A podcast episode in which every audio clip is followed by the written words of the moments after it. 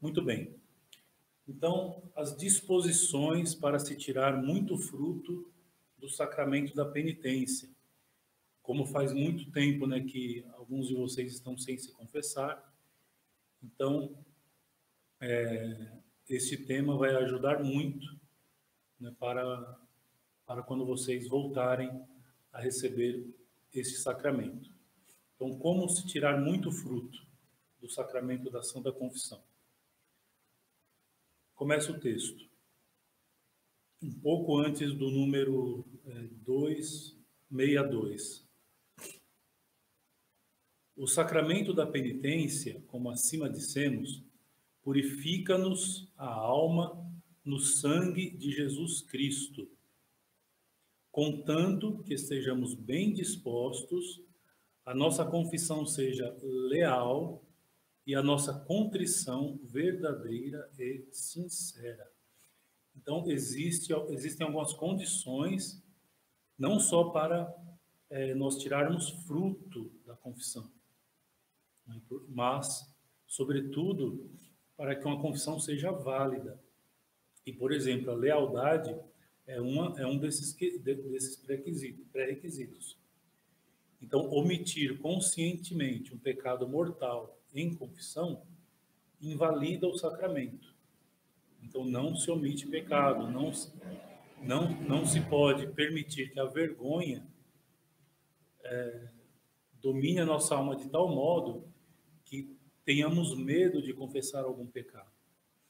O padre está ali para nos aconselhar, para nos indicar o caminho correto.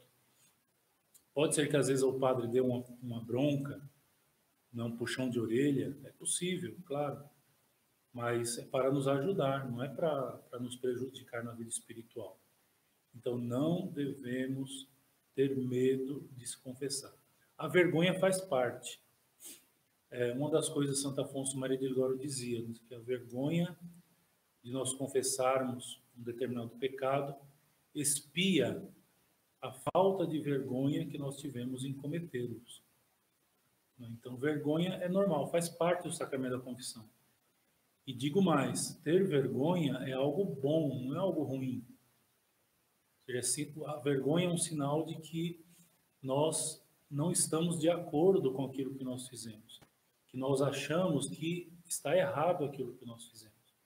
Então, não é uma coisa ruim ter vergonha. Agora, o medo de confessar por vergonha, isso não deve acontecer no sacramento da confissão. Agora, além disso, para nós tirarmos proveito, então, nós temos que estar bem dispostos, que a, que a confissão seja leal, né, como, como eu acabei de dizer, e que a nossa contrição seja verdadeira e sincera. Vai ter um capítulo somente sobre a contrição, porque é, sobre a contrição, ainda mais nos dias de hoje, está se falando muito isso, né? É, os fiéis não estão podendo se confessar por causa do coronavírus. E como se ter então a contrição perfeita? Quais as condições para se ter uma contrição perfeita né, dos pecados? Então, nós vamos entender o que é a contrição. Só que mais para frente, provavelmente a semana que vem. Hoje nós vamos ficar.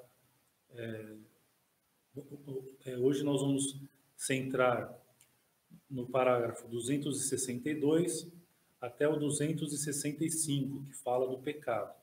Pecado mortal, pecado venial e os pecados é, de fragilidade, de fraqueza. Muito bem número 262, parágrafo 262. Sobre a confissão. Uma palavra sobre os pecados graves, os pecados mortais. Então, diz o texto: Não falamos aqui senão incidentemente da acusação das faltas graves de que tratamos longamente em nossa teologia moral. Então, o padre Tanqueray, ele, ele tem outra, uma, uma, um, uma outra obra de autoria dele, que é o Tratado de Moral. Eu, eu não sei dizer se, eu não sei se tem em português. Eu me lembro que eu li alguns trechos em espanhol. Eu não, eu não, não saberia depois. O Demétrio, que gosta de pesquisar coisas aí na internet, rato de internet, poderia pesquisar para nós se existe Tratado de Teologia Moral do Padre Tanquerê, em português. Se não, em espanhol é fácil de nós entendermos. Mas, enfim, na teologia moral ela vai tratar dos pecados é, de modo geral, né, de modo mais abrangente. É, aqui, para, como é um tratado de vida espiritual, de ascética e mística, ele vai falar daquilo que é importante é, para nós progredirmos na vida espiritual através da sacramento da confissão, que se restringe é, a falar sobre a acusação do pecado grave, ou seja, como deve ser a acusação de um pecado grave na confissão. Porque quanto, maior, quanto mais perfeita for a confissão, mais frutos nós tiraremos dela. Então, é, nós, é, o, o padre Tanquerê, ele vai, ele vai tratar aqui sobre a acusação dos pecados mortais, depois dos pecados veniais, de fraqueza etc. Continua o texto. Se uma alma que aspira à perfeição tem a infelicidade de cometer, no momento de fraqueza, alguns pecados mortais, é necessário acusá-los com toda sinceridade e clareza. Lembrando que, veja, é necessário, ele deixa aqui. Ou seja, quando uma coisa é necessária, ela é necessária. Então, ou seja, nós somos obrigados a dizer em confissão sob o risco de invalidar o sacramento. Então é necessário acusá-los com toda a sinceridade e clareza. O padre tem que entender o que aconteceu. Então não basta dizer de um modo genérico a coisa. O padre tem que entender o que aconteceu, até para que ele possa é, aplicar algum conselho que, que possa render frutos na vida espiritual. É, continuando é, desde o princípio da confissão, sem os afogar na multidão dos pecados veniais, dando bem a conhecer o seu número e espécie, com toda a lisura e humildade, indicando, se possível, né, as causas dessas quedas e pedindo instantemente os remédios necessários para a cura. Eu digo se possível porque às vezes é, alguns pecados, mesmo mortais, que nós cometemos, acontecem por pura fraqueza, nem sempre há um motivo, ao menos claro, para nós. Então, às vezes nós cometemos um pecado grave e, e nós não conseguimos entender por que motivo. E a única explicação que nós temos é a fraqueza. Mas, uma vez que nós é, percebemos o motivo, é importante deixarmos claro para o sacerdote na confissão. Depois, o padre tem que saber o número de vezes que aconteceu. Se perdeu a conta, diga muitas vezes, o padre vai entender. Muitas vezes significa muitas vezes.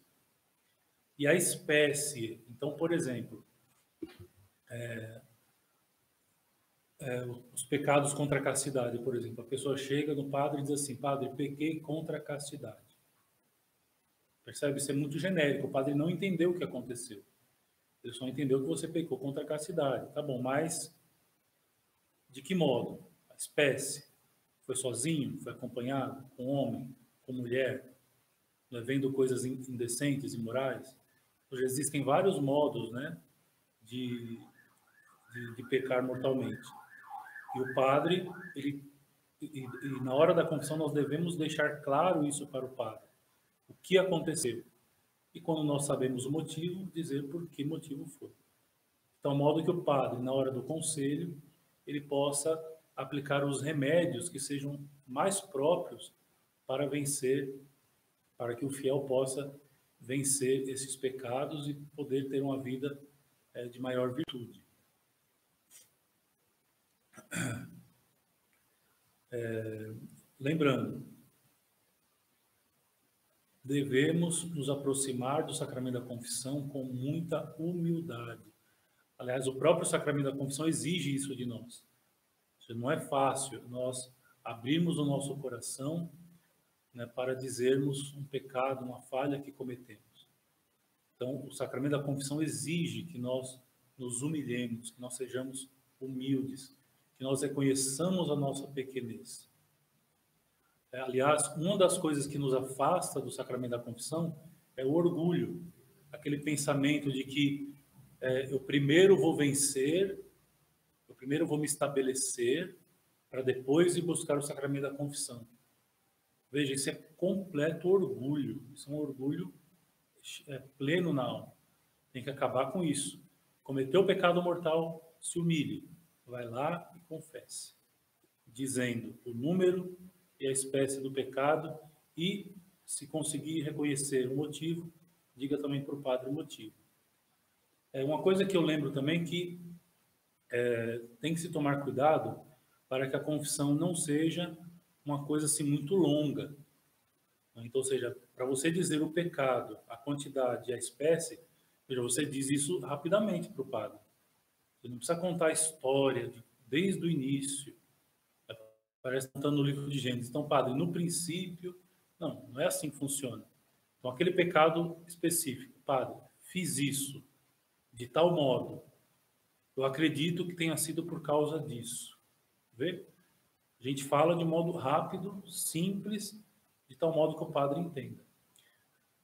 É, existe um artifício é, muito comum entre os penitentes, e ele coloca aqui logo no início, que devemos dizer esses pecados mortais com clareza, sem os afogar na multidão dos pecados veniais. Então a gente começa a contar um monte de pecados veniais, veniais, veniais, e solta de repente lá no meio um pecado mortal e continua os pecados veniais, como querendo é, ludibriar o padre né, daquele pecado cometido. Então, ou seja, a pessoa, a pessoa ela, ela, ela a pessoa ela tenta, a, a pessoa ela tenta, só um minuto.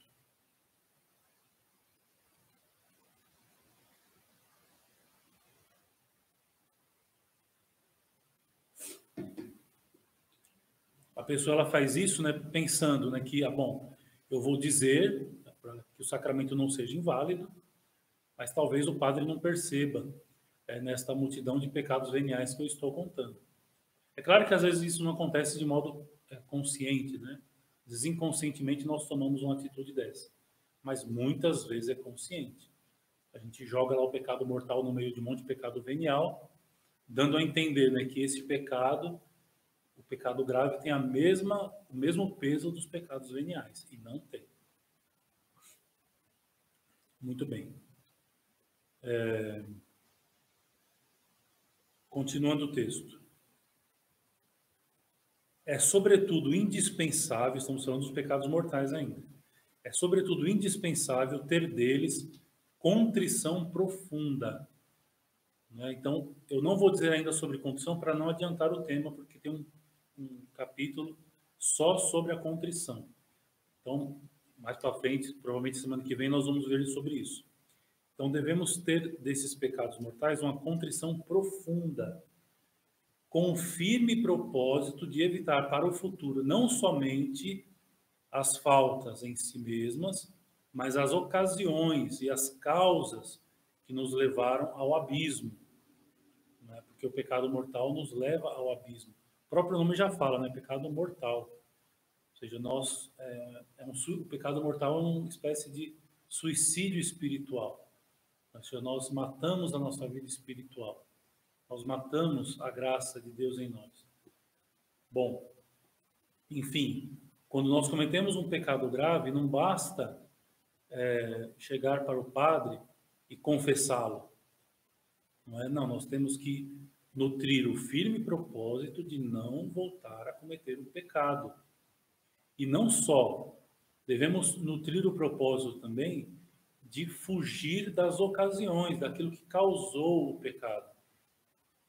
Então, isso exige, às vezes, mudar até a nossa rotina, né? mudar o horário de trabalho, mudar o horário de estudo, aumentar o tempo de estudo, aumentar o tempo de afazeres, ou seja, Muitas vezes, fugir das ocasiões do pecado envolve nós mudarmos a nossa rotina. Então, temos que ter força para isso.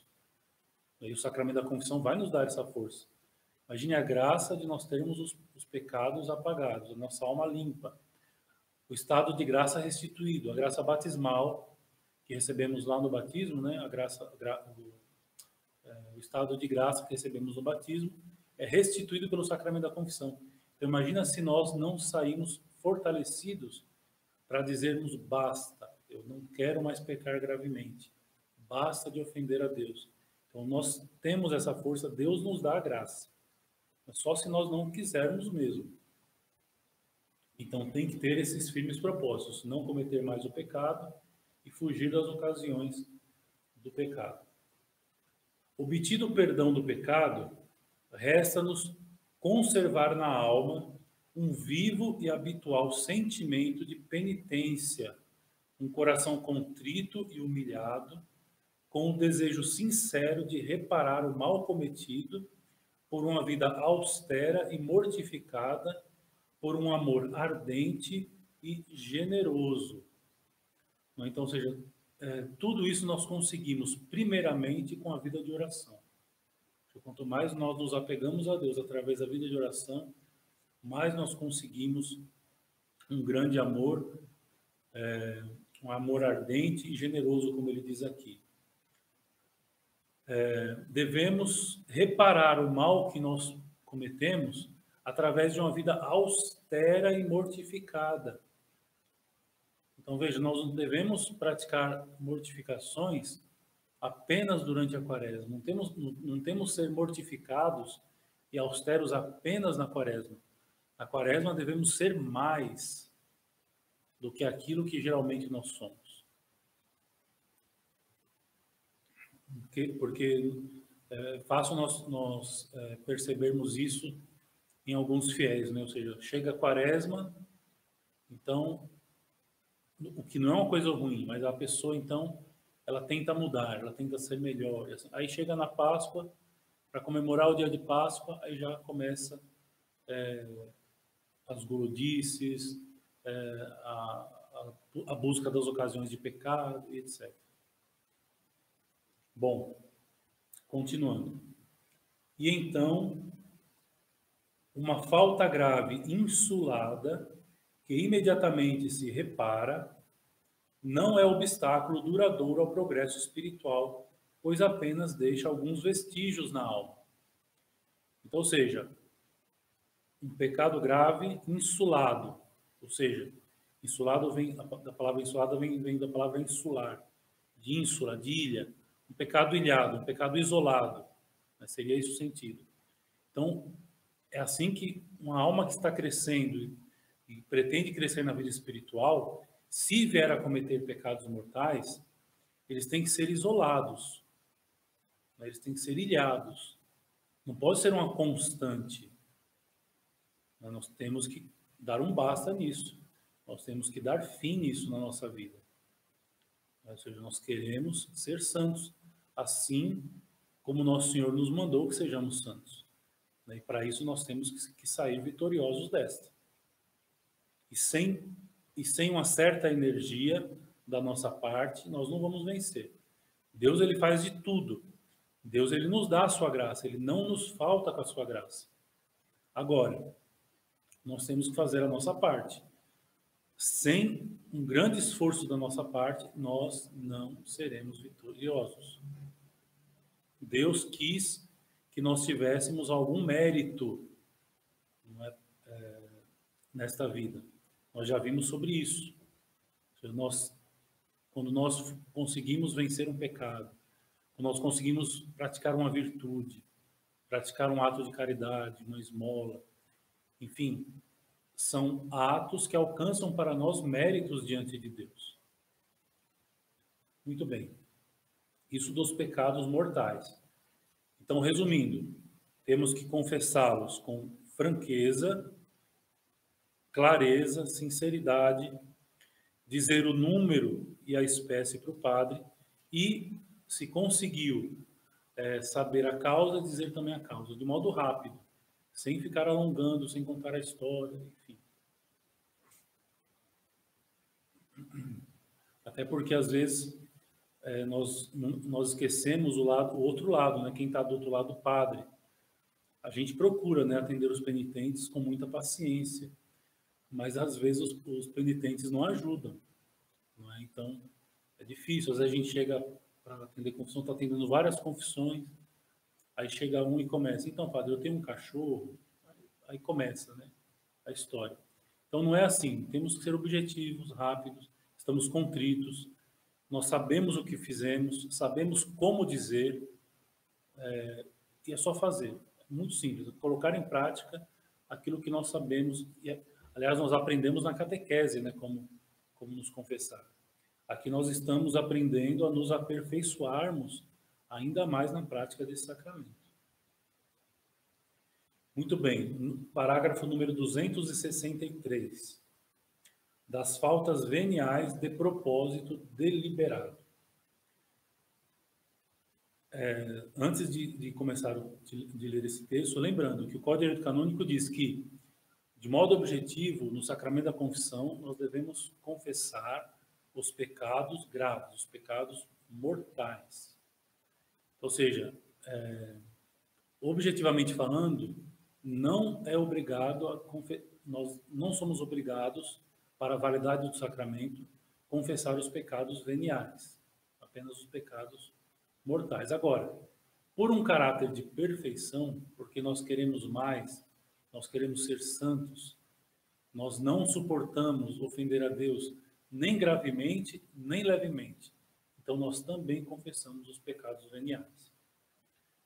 Quanto às faltas veniais, duas espécies se distinguem: as que cometemos de propósito deliberado, sabendo bem que desagradamos a Deus, mas preferindo, por então, o prazer egoísta à vontade divina, ou seja, preferimos o prazer, prazer egoísta né, do que a vontade de Deus, sendo que em tudo devemos preferir a vontade de Deus, até nas pequenas coisas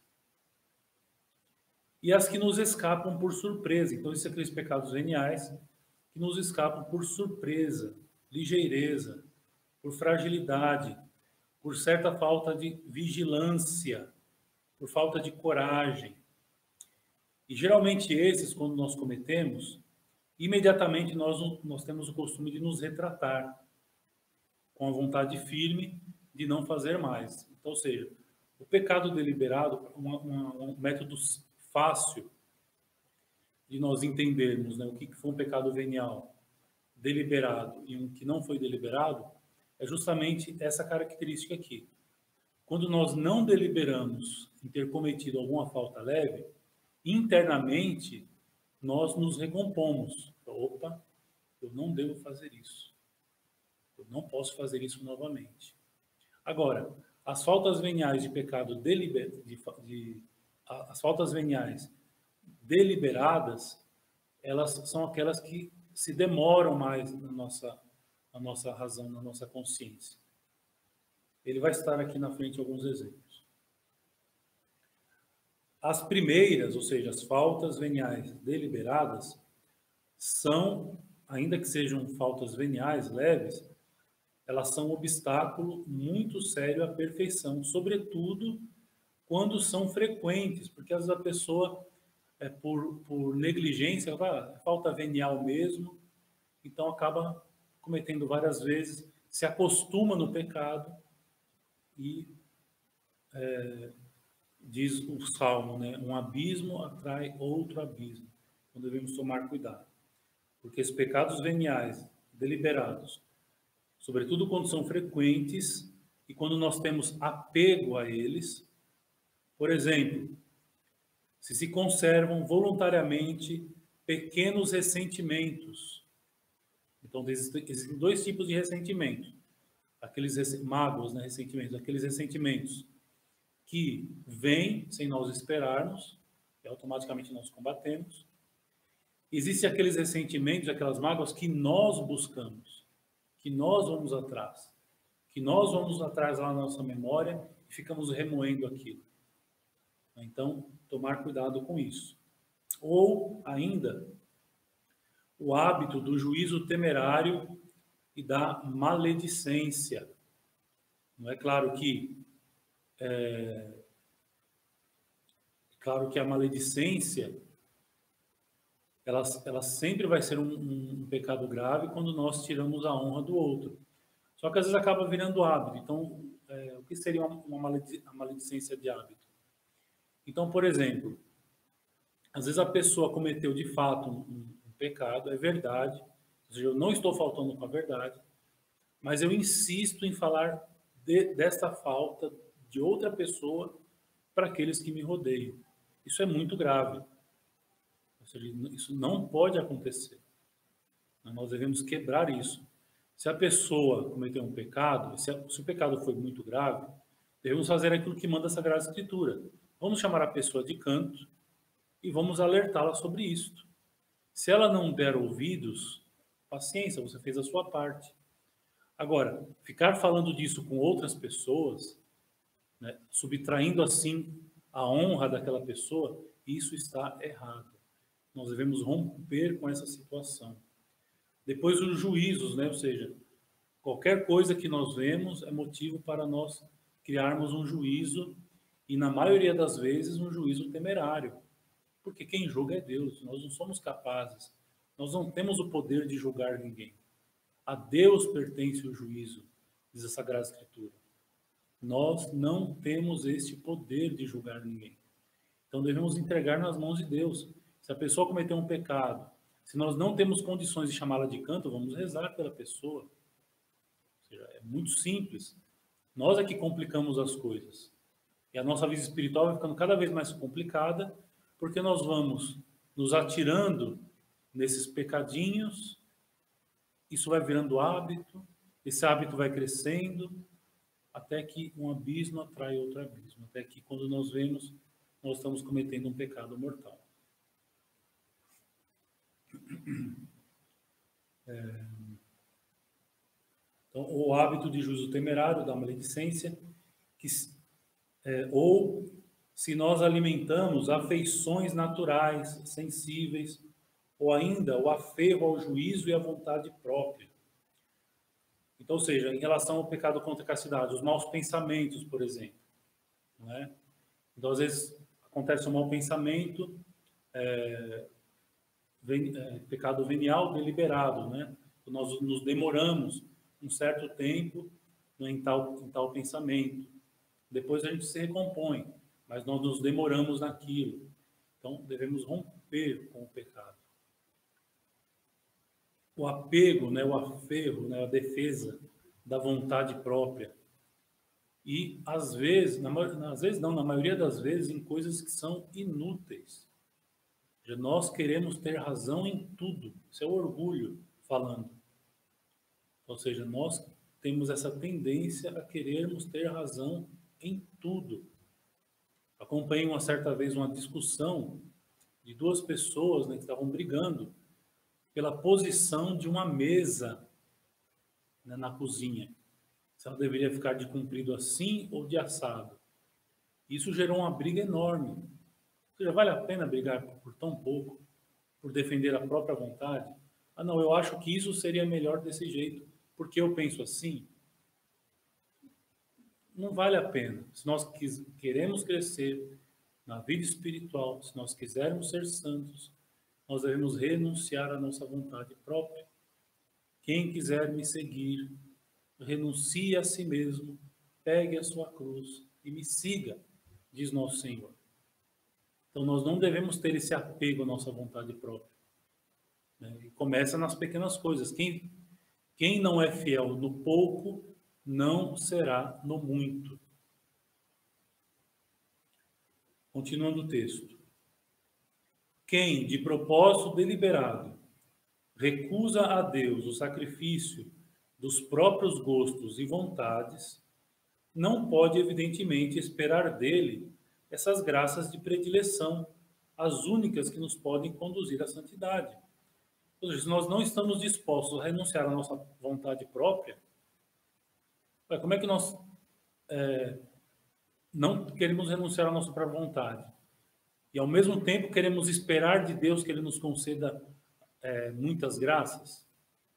É, percebem que é contraditório? Ou seja, nós temos que ter uma certa radicalidade na nossa vida espiritual. Não aquela radicalidade que é ruim, mas a radicalidade boa a palavra radical né, é, vem do termo raiz.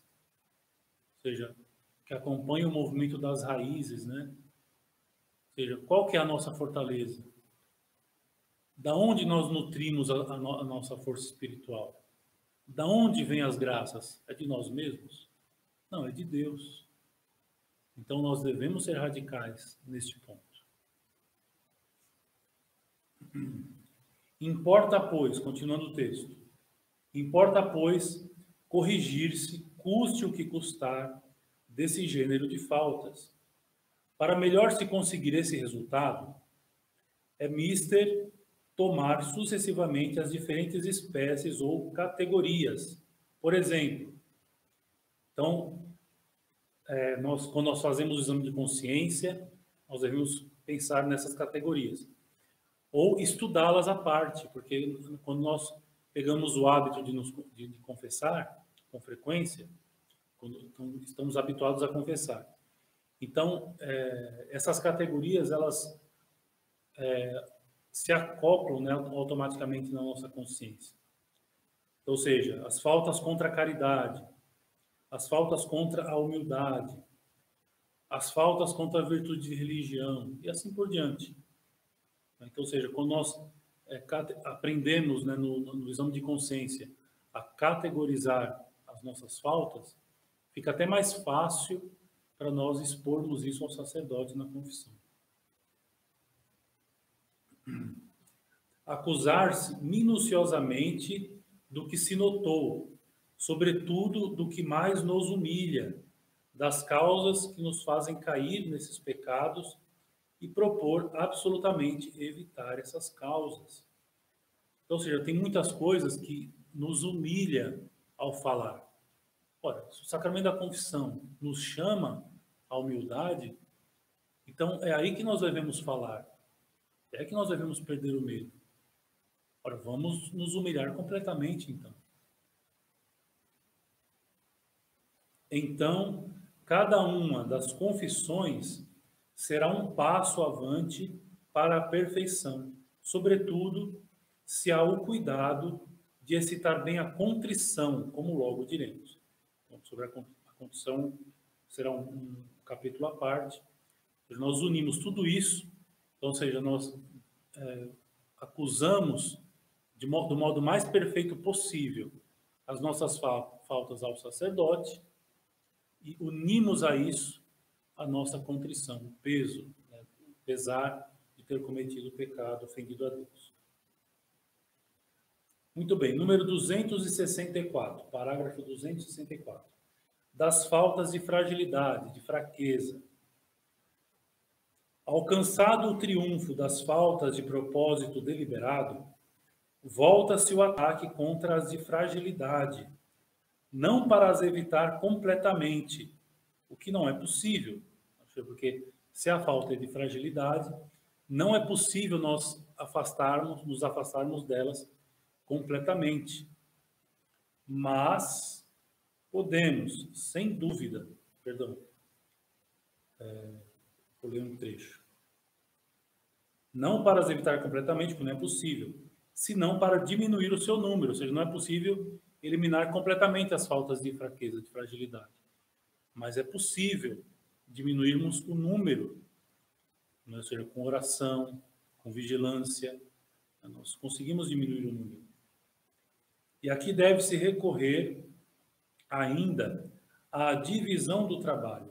Podemos, sem dúvida, acusar o conjunto das faltas que nos lembramos, perdão, que nos lembrarmos, mas convém fazê-lo rapidamente a fim de podermos, podermos insistir sobre um gênero de faltas em particular, ocupar-nos-emos sucessivamente, por exemplo, das distrações nas orações, das faltas contrárias à pureza, pureza de intenção, das faltas de caridade ou contra a castidade, ou é, de orgulho, e assim por diante.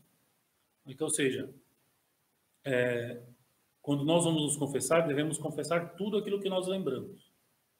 Agora, é possível nós nos determos mais em algum ponto específico, algum ponto que nós percebemos que seja é, uma fraqueza é, constante, uma fraqueza é, muito assídua.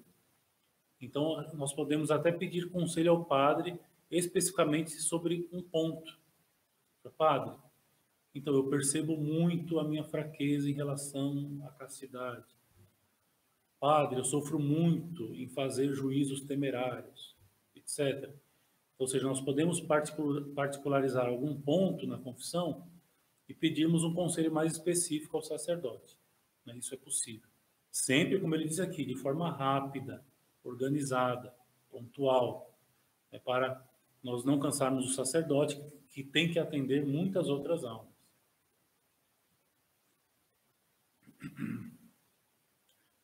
É... Continuando o texto. No exame de consciência e na confissão, não nos contentaremos de dizer, por exemplo, tive distrações nas orações. Vê? Muito genérico. Tive distrações nas orações. O que não é novidade absolutamente nenhuma para o confessor. Até porque ter distrações nas orações é algo muito comum. O demônio nos tenta a todo momento, sobretudo quando nós estamos rezando, quando nós estamos buscando união com Deus através da oração. Então, o demônio vai nos tentar. Então, pode acontecer muitas distrações involuntárias até. Muitas são voluntárias, mas muitas são involuntárias. Mas diremos: estive especialmente distraído ou negligente em tal exercício de piedade. E se a gente sabe a causa, né? A causa, por exemplo, foi não me ter recolhido bem antes de começar, antes de começar a oração, né? Estou falando da oração ou não ter tido ânimo para afugentar rápida e energicamente as primeiras divagações, ou ainda por falta de constância e continuidade no esforço. Então veja, isso aqui só nesse ponto das, das distrações nas orações, que é algo muito comum entre os fiéis, até entre nós padres.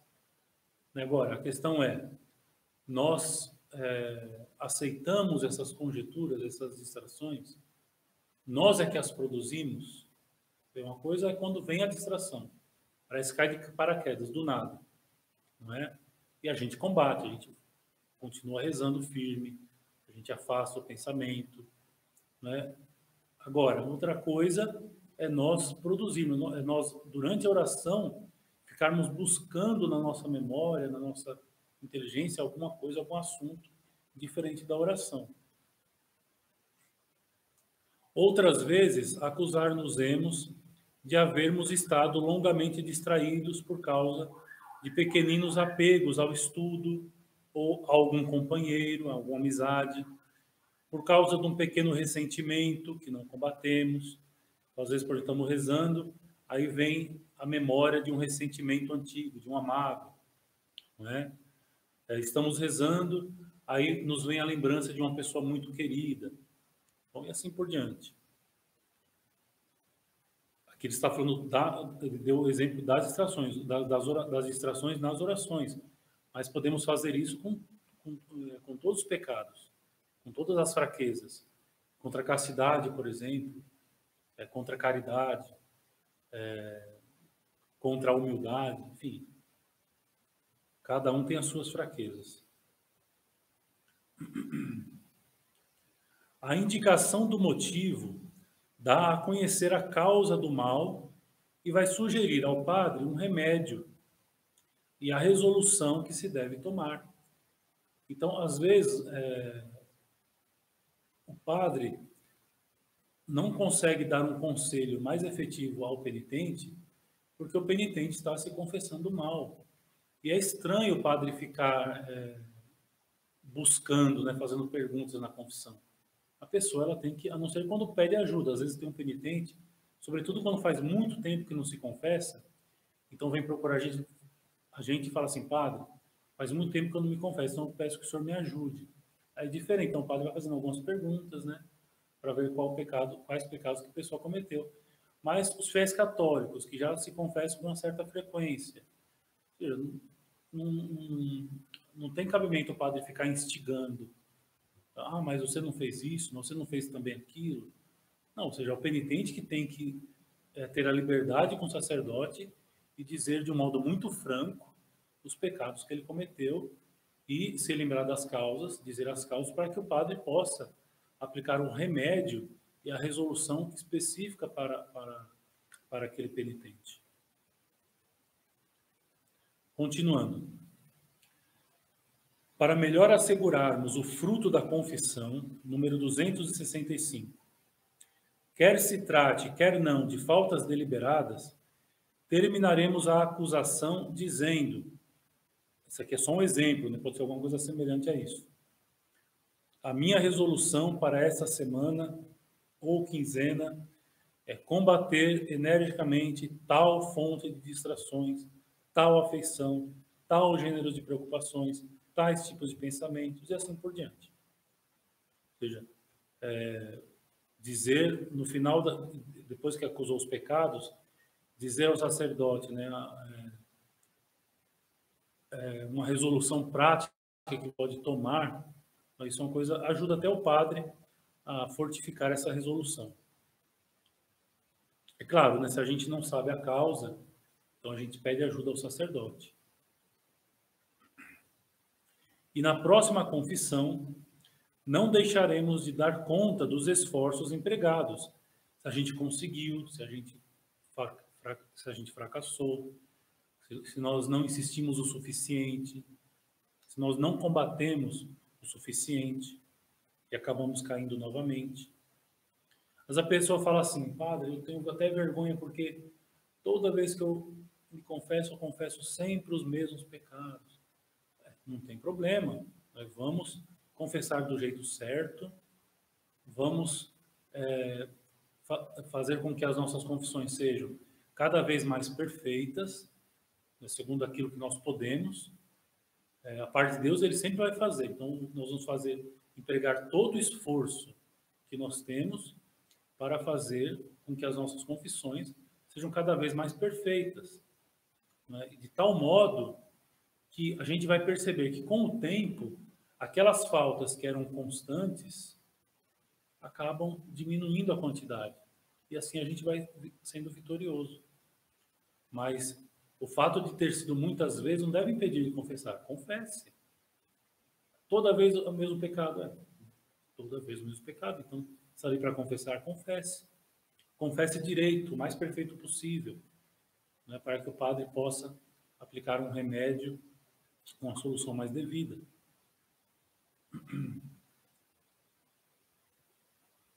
É... Aí que ele dá o exemplo de como fazer isso. Tinha tomado tal resolução, fui fiel durante tantos dias, ou em tal medida, mas não observei neste ou naquele ponto. É? Enfim, isso aqui é só um exemplo, né? pode ser feito de vários modos. É evidente que uma confissão feita deste modo não será rotineira, né? Então, seja, nós devemos poupar o sacerdote, devemos pensar no sacerdote, devemos poupar o sacerdote. Então, esse tipo de confissão né, mais detalhada, é, não do pecado mortal, né, tá? nós estamos falando das faltas de fragilidade. Estamos tentando vencer até mesmo aquelas nossas fraquezas, não é? Então, esse tipo de confissão, ele não será rotineiro. Né? Antes, marcará um passo avante. A graça da absolvição, vindo confirmar a resolução tomada, não somente aumentará a graça habitual que existe em nós, mas decuplará as nossas energias, ou seja, aumentará as nossas energias. É a parte de Deus. Deus não falha nunca. Ou seja, Deus vai nos dar a graça. Então, quando nós recebemos a absolvição, nós recebemos uma graça muito específica, muito especial. E essa graça ela pode ser aumentada é, é, tanto quanto for mais perfeita a nossa confissão. Então Deus não falhará. É, então Deus aumentará a graça habitual que, que existe em nós, decuplará as nossas energias para nos fazer evitar no futuro certo número de faltas veniais e adquirir mais facilmente as virtudes. Né? Ou seja, a confissão ela vai nos ajudar isso. Nós estamos procurando ser perfeitos, estamos buscando a santidade e devemos substituir o pecado pela virtude. Ou seja, a nossa luta, a nossa luta, para quem não percebeu, é esta. Nós estamos fazendo uma substituição. Estamos deixando de lado o pecado e assumindo uma outra postura, que é uma postura de virtude. É, é, o que São Paulo quis dizer, quando na sua epístola ele diz assim: devemos deixar para trás o homem velho e nos revestir do homem novo, que é Cristo. Ou seja, devemos deixar para trás aquelas práticas antigas. Devemos assumir uma vida de virtude, como nos deu exemplo nosso Senhor Jesus Cristo, como nos ensinou também. Muito bem. Então, creio que ficou claro este ponto. É, algumas dúvidas, é, alguns acréscimos que vocês queiram fazer, podem fazer não no chat, mas nos comentários do vídeo. É, eu responderei as, as, dúvidas que der para responder é, por escrito, eu responderei por escrito.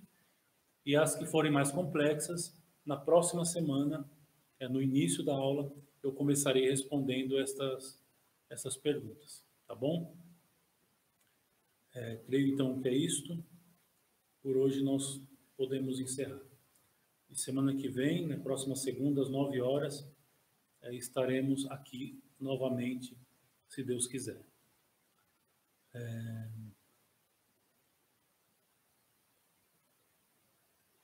O Demétrio está perguntando aqui, essas confissões mais detalhadas, é melhor que seja acompanhada de uma direção espiritual, não. A confissão é uma coisa, direção espiritual é outra. Na direção espiritual, nós podemos tratar dessas fraquezas? Sim, até devemos. Na direção espiritual, para ajudar o padre também. Nós devemos ajudar o padre a nos ajudar, não é? Mas devemos separar muito bem o que é confissão, o que é direção espiritual. Na direção espiritual, nós temos uma liberdade maior, nós tomamos um pouco de tempo maior do sacerdote, e por isso que ela tem que ser marcada antecipadamente, etc. Enfim, confissão não. Confissão é a acusação dos pecados, a gente vai ouvir o conselho do padre e vai é, praticar a penitência que ele nos mandou. É muito simples. É... O acúmulo de pecados veniais acabam se tornando pecado mortal? Não. Os pecados eles são isolados, pecado venial e pecado venial. O que pode acontecer é que, na medida, quanto mais nós cometemos pecados veniais, nós temos a facilidade de cometer um pecado mortal. Certo? Pecado venial é pecado venial, pecado mortal é pecado mortal. Quanto mais pecado venial, mais nós abrimos a nossa alma, facilitamos a, a, a facilitamos que venha é, um pecado, vem, vem acontecer um pecado mortal. Tá bom? Cometer um pecado sob uma influência clara de algum problema psicológico, como depressão, ansiedade, ou mesmo algum trauma por algum evento do passado, diminui a gravidade deste pecado? Então, são casos muito específicos, Fábio. O que você tem que fazer? Você tem que é, fa fazer essa pergunta diretamente ao seu confessor. Né? Se tal pecado, se tais pecados é, aumentam ou diminui a gravidade, etc. Geralmente, sim, geralmente pecados cometidos com causa na depressão, evidente, né? vai diminuir a gravidade. Mas existem casos e casos. Né? Às vezes a pessoa está com depressão, mas ela também não se ajuda ela não, faz, ela não pratica o mínimo esforço e acaba cometendo alguns pecados mortais muito deliberadamente. Então, cada caso é cada caso.